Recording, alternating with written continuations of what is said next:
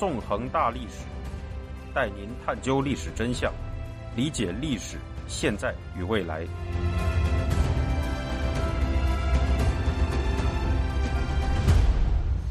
大家好，欢迎大家收听《纵横大历史》，我是主持人孙成。今天我们将继续进行香港历史系列节目，讲述第二十四讲青年崛起。在上一讲中，我们回顾了从二零一四年雨伞革命前后到二零一六年二月鱼蛋革命爆发时的香港历史进程。在这一年多的时间里，香港人进入了一个重整旗鼓的时期。随着《香港民族论》和《香港革新论》两部著作的出现，香港本土派的理论有了显著的升级，一部分民主派也发生了本土转向。另一方面，以简称“本民前”的本土民主前线。和青年新政为代表的青年民主派政团在这一时期崛起，并迅速投入了议会选举和街头抗争中。二零一六年一月下旬，随着“光复香港，时代革命”这句口号成为本民前召集人梁天琦的竞选口号，年轻一代的香港抗争者拥有了属于自己的标志性符号。二零一六年二月八日是那一年的农历大年初一，这天晚上。在九龙的闹市区旺角，爆发了一场名叫“鱼蛋革命”的抗争运动。在这次抗争开始时，为了保护被香港当局食环署职员驱赶的在夜市上贩卖鱼蛋等熟食的小贩，十多名本民前的成员来到了夜市现场，并得到了大量市民的支持，从而引发了鱼蛋革命的序幕。今年二月一日至十九日间，为了纪念鱼蛋革命五周年。香港大学学生会举办了一场名叫“年初一祭事”的摄影展，在这一期间，港大学生会也举行了放映以梁天琦为主人公的纪录片《地厚天高》的活动。值得注意的是，这一系列活动是在中国当局已经推出了香港国安法的情况下进行的。在活动开始前，港大校方曾联络学生会，表示放映《地厚天高》有法律风险。希望学生会考虑取消或更改活动。港大学生会则表示，放映这部纪录片是为了让同学了解香港本土历史。最终，在学生会不惧压力的坚持下，地厚天高的放映会在二月三日得以顺利进行。事实上，自从雨伞革命爆发以来，香港进入了一个以大规模的激烈街头抗争为主题的大时代。这个大时代的标志性事件就是二零一四年的雨伞革命。二零一六年的鱼蛋革命，以及从二零一九年开始的反送中运动，在这三场大规模抗争运动当中，历时仅仅一夜的鱼蛋革命虽然规模最小，名气也不如另外两场抗争大，但处在雨伞革命和反送中运动之间的它，却具有承前启后的意义。可以说，没有雨伞革命的话，就不会有鱼蛋革命；没有鱼蛋革命的话。反送中运动的形式也不会是我们今天看到的样子。对于香港历史进程而言，鱼蛋革命有着不可或缺的重要意义。现在就让我们进入历史中吧。在香港街头的闹市区，常年有着举办新年夜市的传统。每当农历新年到来时，这里都会出现不少流动熟食小贩摊位。售卖以鱼蛋为代表的各种香港街头小食，在英治时代，尽管香港政府在一九七九年就已经停止向流动小贩发放牌照，但在这之后，英治时代的香港政府也一直对农历新年外出营业的熟食小贩采取宽容的态度。然而，在一九九七年香港主权移交后，香港当局对流动熟食小贩采取了强硬的态度。从二零零六年开始。当局的食环署职员与小贩的街头冲突便不断出现。作为弱势群体的小贩们本来就在艰难谋生，又要面对当局年复一年的打击，处境越发艰难。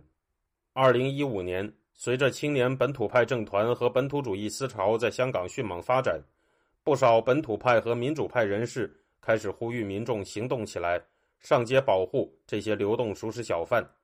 二零一六年的大年初一。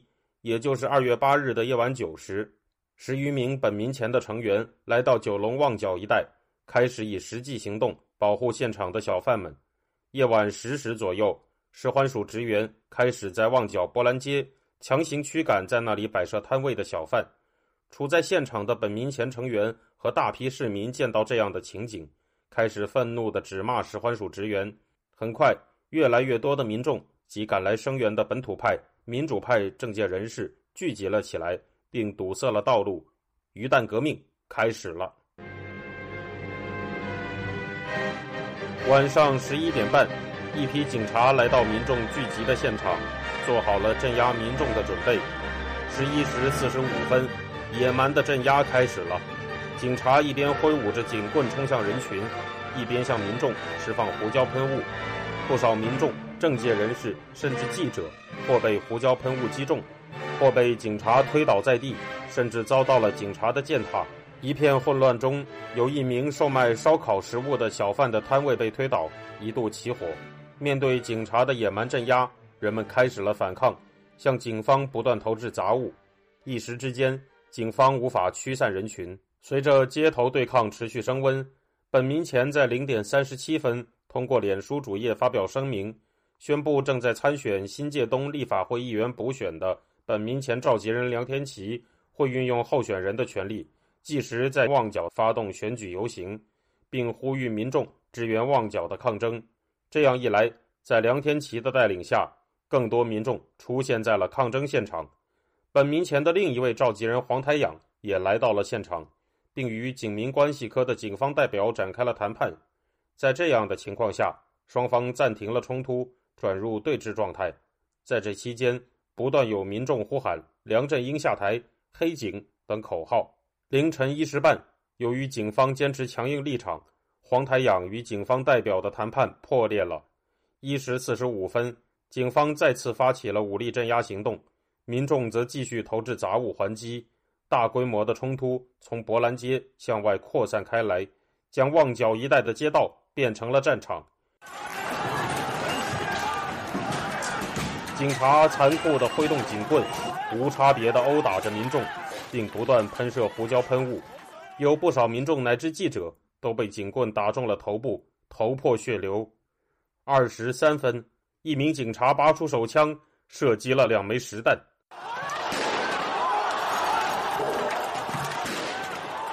在这样的情况下，民众的怒火被更彻底的点燃了。人们不但开始向警方投掷垃圾桶、巴士站牌一类更为大型的杂物，也有人开始在马路上纵火，并挖开路砖投向警方。凌晨三时，九龙的交通要道弥敦道和亚街老街的交通已经中断。在上海街和亚街老街交界处，梁天琦被捕。到凌晨四时许，街头的冲突已进入了白热化状态。示威民众开始采取流水抗争模式，化整为零的在各条街道进行游击作战。多条街道上燃起了烈焰。在示威者的打击下，警方难以支撑，被迫退守弥敦道。凌晨五时十五分，旺角地铁站宣布关闭。不久后。全副武装的警方速龙小队赶到旺角增援，加入了镇压行列。到天明时分，街头的激战仍在持续，但在速龙小队的支援下，战况已经变得逐渐对示威者不利。最终，在早上七时四十五分，本民前在社交媒体上呼吁民众，为了安全起见，应该立即撤退。到早上九点，随着示威者散去，经历了一夜激战的旺角一带。终于恢复了平静。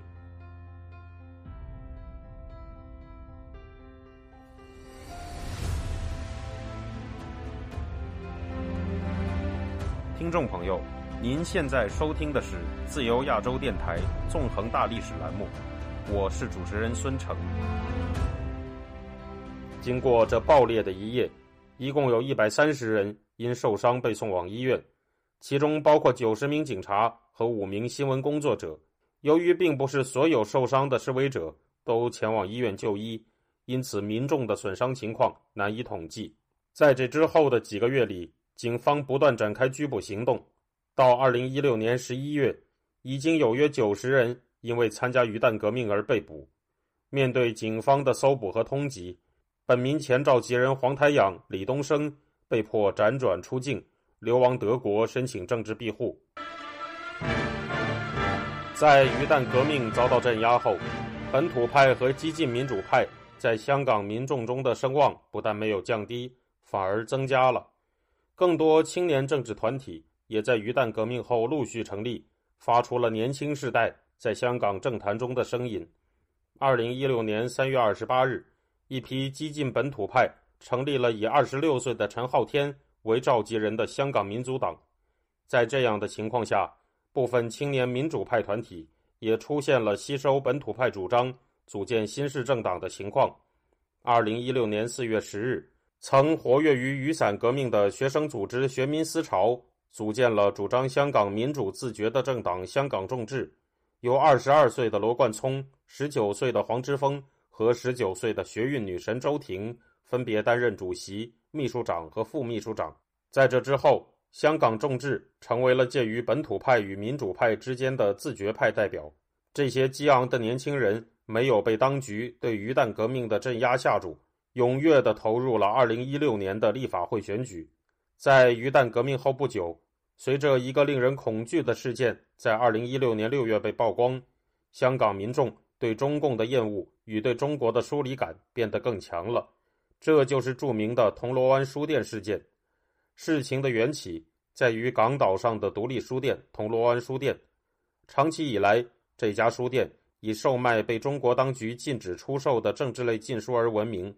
从二零一五年十月以来，铜锣湾书店的负责人李波。林荣基和桂民海等五人陆续失踪了，其中桂民海在泰国旅游时被中国特工绑架到了中国境内，并遭到长期关押。